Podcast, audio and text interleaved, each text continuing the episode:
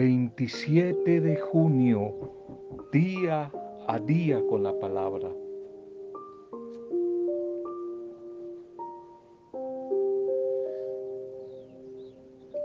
El hombre propone, pero al final es Dios, Dios el que dispone.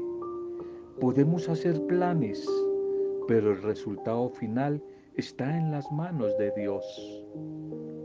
Proverbios 16, 1 al 3.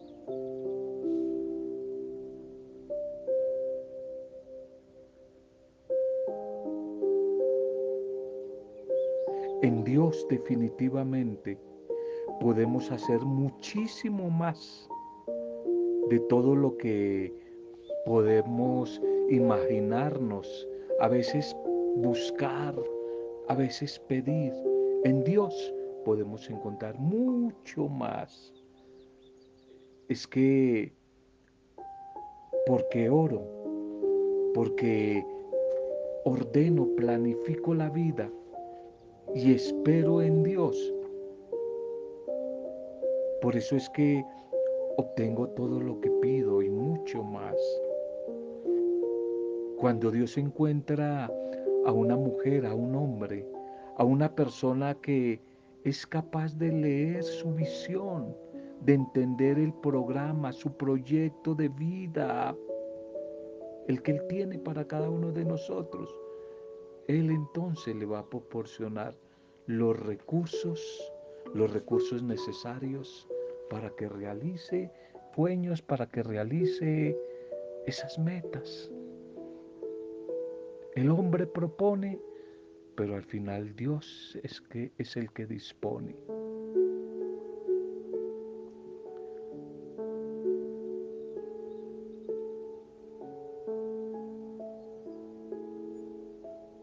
Bien, les presento un saludo y una bendición en este momento que recibas este audio.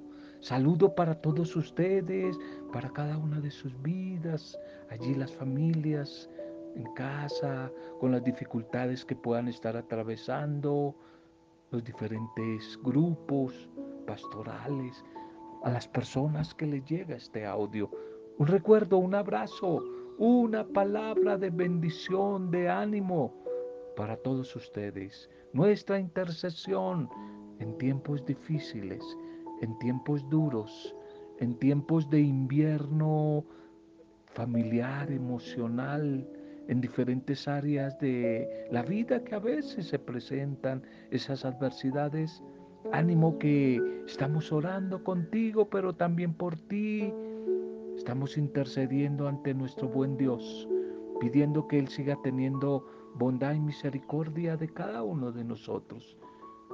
Ánimo, esperanza que tiempos mejores van a llegar. Toda la vida no puede ser un invierno constante. Tiempos mejores van a llegar.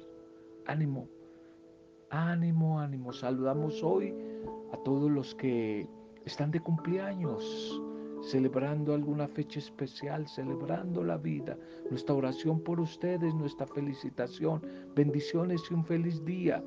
Y no olviden que estamos en clave o en modo intercesión por el gobernante que está terminando su mandato y en intercesión por el nuevo gobernante que se va a posesionar en los próximos meses. Estamos intercediendo. Ánimo. Segundo mensaje para hoy. Segundo mensaje para hoy. Respuesta garantizada. Respuesta garantizada. Libro o carta de Pablo a los Romanos 8:28. Romanos 8:28. Porque Dios permite todas las cosas. Él permite todas las cosas solo para el bien de los que le aman.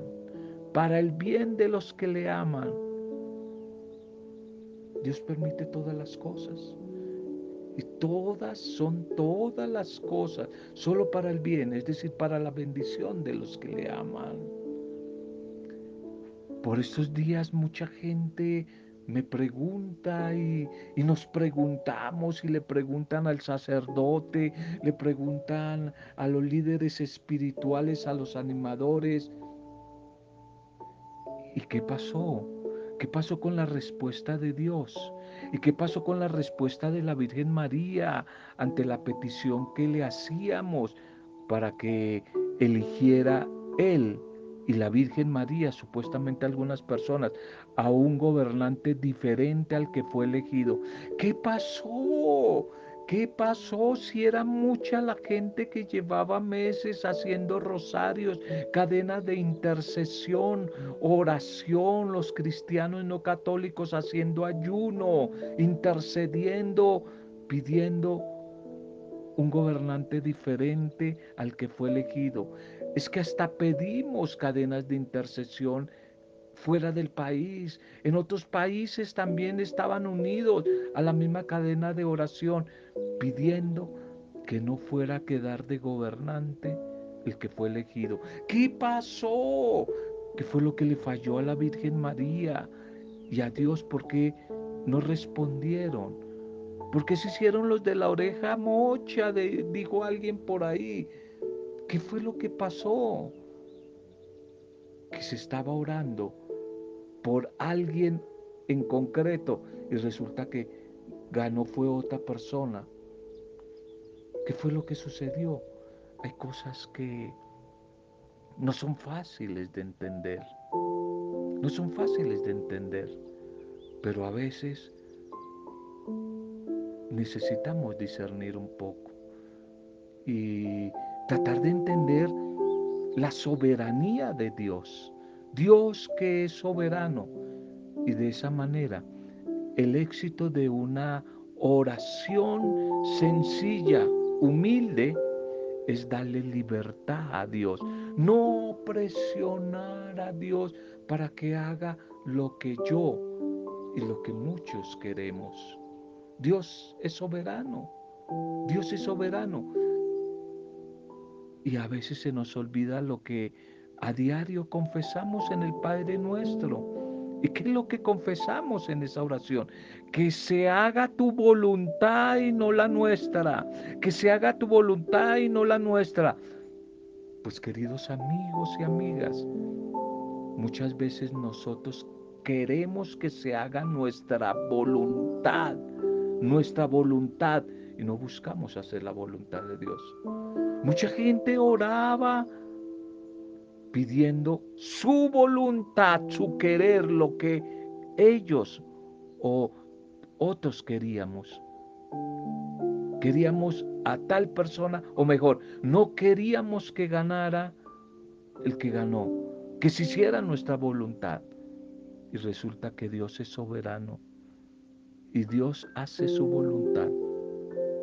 Como muchas veces utilizamos la oración lo que sea el rosario, lo que sea el rito, la Eucaristía, para mi conveniencia, buscando mis propios intereses.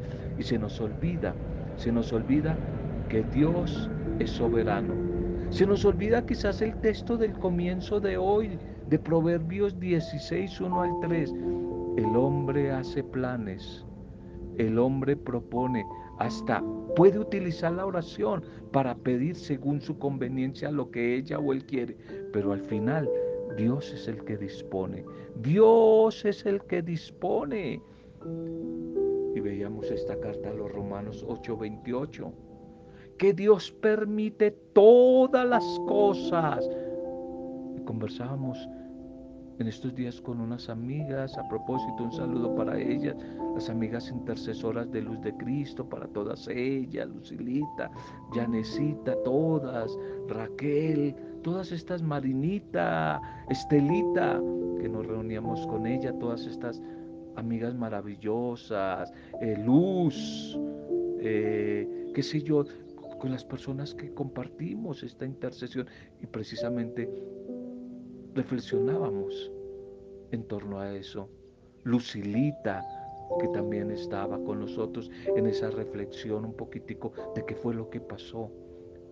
Allí estábamos algunas personas reflexionando, discerniendo, saludo para ustedes. Y veíamos este texto. Dios permite todas las cosas. Dios que permite todas las cosas para el bien, para el bien. Y bien es bendición de los que le aman. Dios permite todas las cosas, incluyendo elegir a una persona que la mayoría quizás no quería y estaba usando la oración en contravía, en contravía, pidiendo a otra persona o pidiendo otra cosa. Cuidado con eso. Y Dios es soberano y nosotros tenemos que buscar desde la vida y desde la oración es que se haga la voluntad de Él, no lo que nosotros queremos. Dios permite todas las cosas, una enfermedad, una calamidad, una caída, hasta un error, solo para el bien, el bien de los que le aman, el bien de los que le aman. Preguntas que le están haciendo a mucha gente, líderes espirituales, y preguntas que a veces no son fáciles de responder, pero sí tenemos que un poco discernir como una pregunta dura de una niña tal vez de apenas unos cinco añitos de edad cuya madre creyente, una madre intercesora, creyente, servidora del Señor, desde hace ya varios años, está librando una ardua batalla contra una enfermedad de un cáncer terminal. Y la niña pregunta, pregunta al, al, capellán, pregunta al sacerdote, pregunta a la gente que ora con su mamá y por su mamá. La niña pregunta, ¿qué está pasando? Y la niña le pregunta a la mamá, mami, ¿a qué vas otra vez al médico si cuando vuelves de allí llegas más mal? Mami, ¿y para qué sigues orando? Si oras y con tus amigas oras y oras y oras, pero no tienes mejoría. Oras pero veo que el Señor no te sana y sigues cada día más enferma. Preguntas difíciles como esta de una niña de cinco años. ¿Cómo podemos responderle a esta pequeña? Son momentos y preguntas que muchas veces quisiéramos sacarle el quite del cuerpo, evitar, pero que un día, tarde o temprano, tenemos que enfrentar y tenemos que responder. Es que las respuestas de Dios no son siempre las que nosotros esperamos. Las respuestas de Dios no son las que nosotros esperamos. Y en nuestro país, durante todos estos meses de oración, de ayuno, de rosario, etcétera, la gente estaba orando o estábamos orando. Y resulta que como que para mucha gente les llegó una respuesta que ellos como que quizás ellos y ellas no estaban esperando. No estaban esperando esa respuesta. Quizás eso le sucedió a San Pablo cuando se sentía, no sabemos en sí de qué se trata el famoso aguijón de que habla Pablo, que le hacía sufrir mucho. Algunos dicen que era una enfermedad, algunos dicen que era una depresión, no sabemos, porque el, texto, los textos, las cartas de Pablo no lo mencionan, pero sí era algo que le hacía sufrir mucho y él le pedía, Señor, cúrame, Señor, sáname, Señor, quítame este sufrimiento que no sabemos cuál era. ¿Y sabe qué le respondió Dios? No, Señor, que te baste solo mi gracia. Es decir, que te baste solo mi presencia mi bendición, pero no le quiso quitar el famoso aguijón de Pablo. Más bien, utilizó ese aguijón para glorificarse en la vida de Pablo. Que te baste mi gracia, que te baste mi bendición. Es que tenemos que definitivamente empezar a entender, no todo lo que pedimos a Dios en oración es conforme es conforme a su propósito ni de provecho para nuestras vidas. Y no, no vamos a entender porque Dios responde de una manera diferente a veces a mi egoísmo. Las respuestas de Dios a veces son de una sí, otras veces son no.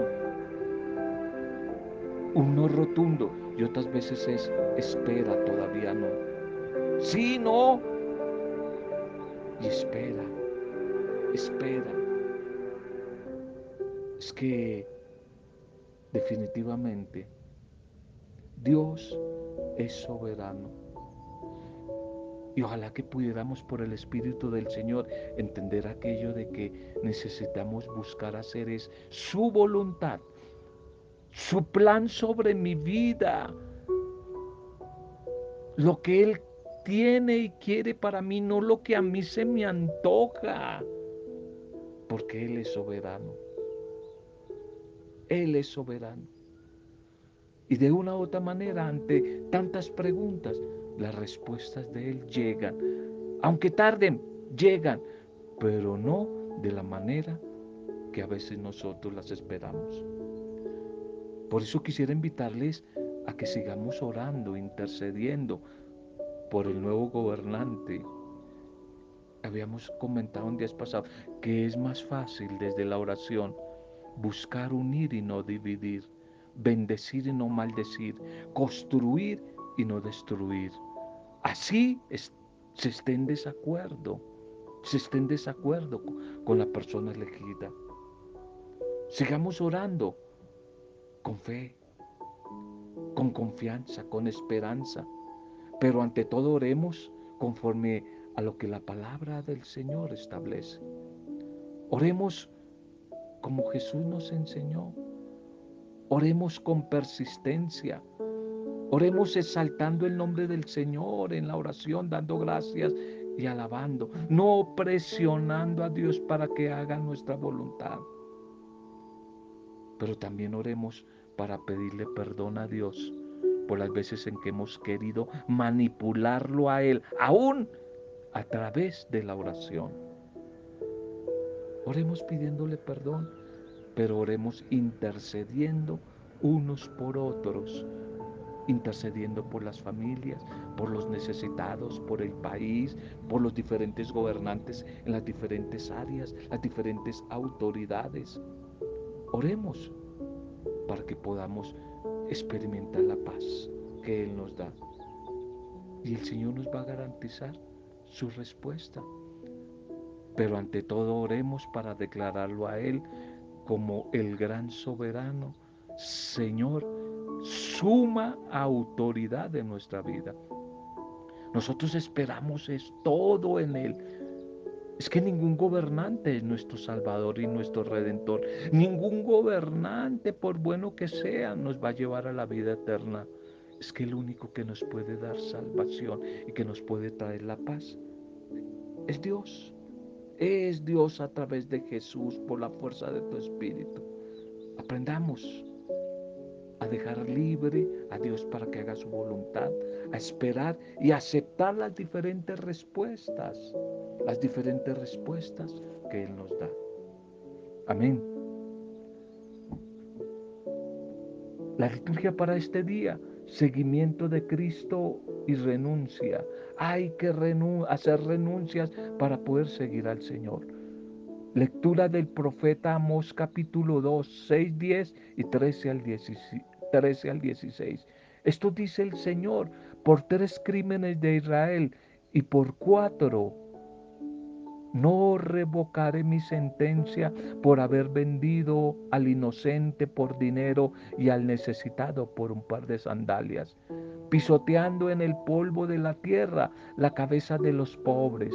Ustedes tuercen el proceso de los débiles, porque padre e hijo se llegan juntos a una misma muchacha, profanando así mi santo nombre sobre ropas tomadas en prenda se echan junto a cualquier altar, beben en el templo de su Dios el vino de las multas.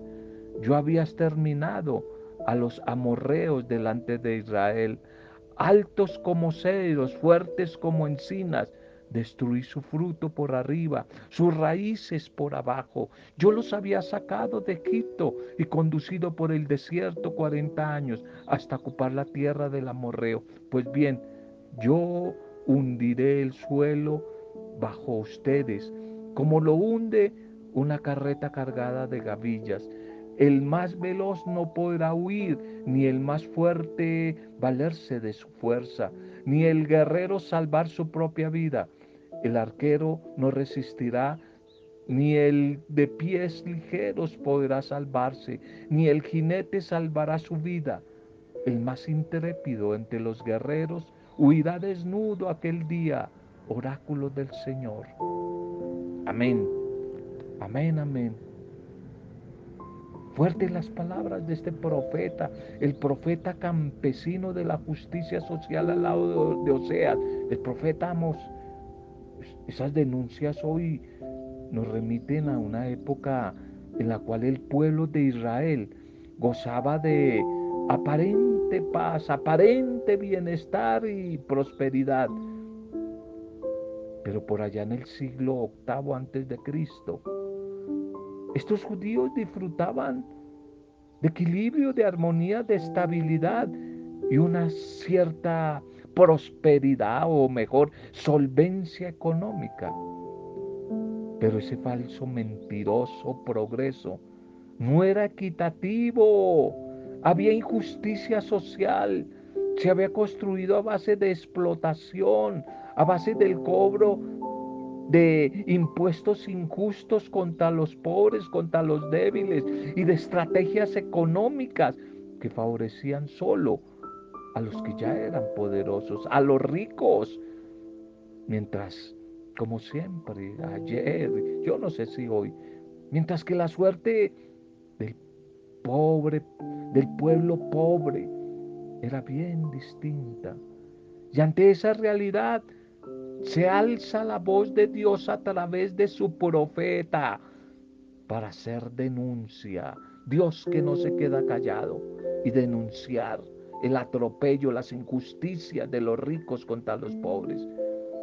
Y es que a pesar de los muchos siglos que han pasado desde la época de Amós hasta hoy, hasta nuestros días, las palabras del profeta parecieran haber sido escritas para el hoy de nuestros pueblos latinoamericanos, para el hoy quizás de nuestro país, esas crueles injusticias sociales que lesionan los derechos, que lesionan la dignidad y la vida misma de las grandes masas que cada vez son más empobrecidas de nuestro continente.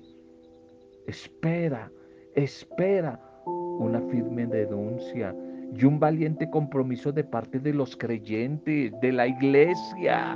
A veces, y el Papa Francisco lo ha dicho, se ha perdido esa voz profética en la iglesia.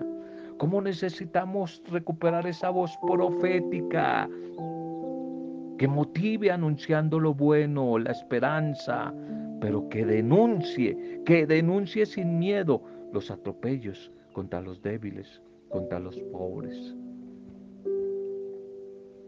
El Evangelio para hoy, Mateo 8, 18, 22. Síganme. En aquel tiempo, viendo Jesús que lo rodeaba mucha gente, dio orden de cruzar a la otra orilla. Y se le acercó un escriba y le dijo, Maestro, te seguiré a donde vayas. Y Jesús le respondió, hasta las zorras tienen madrigueras y los pájaros nidos, pero el Hijo del Hombre no tiene donde reclinar la cabeza. Y otro que era de los discípulos le dijo, Señor, déjame ir primero a enterrar a mi Padre. Y Jesús le replicó, tú sígueme y deja que los muertos entierren a sus muertos. Amén. Este pasaje del Evangelio de hoy, ya empezamos a partir del capítulo 8 otra temática. Terminamos ese ciclo del capítulo 5 al 7 de Mateo, de el Sermón del Monte, las bienaventuranzas, o como San Agustín de Hipona lo llamó, la Constitución Nacional del Reino de Dios. Y hoy este mensaje nos quiere como recordar la significación y las diferentes implicaciones, implicaciones concretas de nuestro llamado o nuestra vocación cristiana como discípulas y discípulos de Cristo con aquellos quizás dos personajes que se refiere en el Evangelio de hoy. Es que también nosotros hoy hemos sido invitados, llamados a seguir al Maestro, a hacernos sus discípulos, a ir detrás de Él, de su propuesta de vida, por la senda difícil, esa senda o puerta angosta que conduce de una u otra manera al misterio pascual, es decir, a la muerte, al dolor, al sufrimiento, pero también al triunfo, a la resurrección. Pero para ser auténticos discípulos de Jesús, no basta con la buena intención, no basta con la buena voluntad, con el estudio, con el simple propósito, a veces propósitos altruistas, generosos de seguirlo. Le responde uno de los que quiera hacerse discípulo. Te seguiré donde quiera que vayas. Es necesario para seguirlo a Él. Estar libre, libre, libre de equipaje para emprender el camino, para emprender la ruta, ese seguimiento, libre de los bienes y posesiones. Es que el Hijo del Hombre, Jesús, ni siquiera, oiga, miren, y para la gente que quiere buscar prosperidad en Él, gente que lo busca a Él para pasar del estrato 4 al 7. Y miren lo que Jesús dice. Ustedes vienen a buscar cosas en mí, pues yo les digo que el Hijo del Hombre, el Hijo del Hombre, ni siquiera tiene donde reclinar la cabeza. ¿Qué tal esa? Ni siquiera tiene una almohada, ni siquiera tiene cama. Y nosotros pidiéndole que nos pase al estrato 7, pidiéndole prosperidad, pidiéndole camioneta de 300 millones de pesos, etcétera, etcétera. El Hijo del Hombre no tiene ni siquiera donde reclinar la cabeza. Necesitamos ser libres, libres también de, de los afectos que nos esclavizan, aún de esos afectos más legítimos, de esos afectos aún buenos, puros. Te quiero seguir, Señor, le dice el otro, pero déjame ir primero a despedir de mi casa, de los míos. Y Jesús le dice, no hombre, que los muertos entierren a sus muertos. Pero también aquí no se trata de despreciar, excluir ni satanizar como algunos lo hacen realidades humanas como la familia, como acompañar a un doliente en un funeral. No se trata de eso para que no lo vayamos, no vayamos a ser eh, fundamentalistas, interpretando de una manera eh, literal el texto. No se trata de eso. Se trata es de ser libres internamente. Se trata es de evitar apegos. Se trata es de evitar exclusivismos. Se trata es de poner en el primer lugar del corazón a Dios, a Dios y a su reino. A Dios y a su reino. A Dios y a su propuesta de vida. De eso de eso es que se trata. De eso es que, se trata. Tomar una decisión radical que ojalá la podamos seguir. Optar por Jesús supone condiciones que no siempre vamos a estar dispuestos a cumplir o que simplemente no cumplimos, porque seguimos siendo seres, algunos lo llaman seres de medio tiempo, no completo seres de medio tiempo, religiosos, sacerdotes, laicos, padres, jóvenes, intelectuales, de medio tiempo. A veces de cada ocho días nos conformamos solo con algunas horas a la semana, de pronto allí en el templo, en la familia, cumpliendo con lo justo, lo que indica la ley. Y la pregunta, ¿y el resto de tiempo qué? Seres de medio tiempo no, no tengo tiempo, van a decir. Necesito más tiempo para mí. Y seguimos sin entender lo que pide Jesús. Y lo que pide es un cambio radical en la manera de pensar, en la manera de hablar, en la manera de ver el tiempo, el mundo. Un cambio, un cambio de vida. Es que seguir el camino de Jesús e, es atreverme o comprometerme por luchar, empezar a trabajar por una sociedad nueva, una sociedad que hoy está basada en el consumismo, en el egoísmo, y pasar a una sociedad solidaria, fraterna, pasar de una sociedad encerrada en sí misma y en su propio disfrute a una sociedad más humana, preocupada por los demás y por toda la naturaleza que nos rodea y que nos alimenta y que a diario nos recrea. Démosle gracias hoy al Señor por su bendita palabra, que a través de ella seamos bendecidos y nos hagamos bendición para los demás. Gracias Señor. Gracias porque hoy nos quieres llamar por nuestro nombre a seguirte y nos muestras el camino que conduce a la vida, que nosotros podamos contemplar ese camino, contemplándote a ti y buscar hacer tu voluntad. Y a través tuyo, Jesús, la voluntad del Padre. Acompáñanos en este proceso de discipulado para que no nos quedemos a mitad de camino, no nos quedemos en el negativismo, no nos quedemos en el ego, en el orgullo, en la injusticia, en la exclusión. Regálanos tu espíritu y a través de él la vitalidad, la fuerza para crecer y ser cada día mejores seres humanos, gozando de la libertad que nos da tu espíritu. Gracias Señor, que a través de tu palabra todos los que reciben este audio encuentren la paz, la alegría, la esperanza, te encuentren a ti y sean bendecidos, bendecidos todos los que hoy están de cumpleaños, los que están viviendo situaciones difíciles, que sean bendecidos, que experimenten tu amor y tu ternura. En el nombre del Padre Dios Creador, en el nombre de Jesucristo, Señor y Salvador, y en el nombre del Espíritu Santo, el gran intercesor.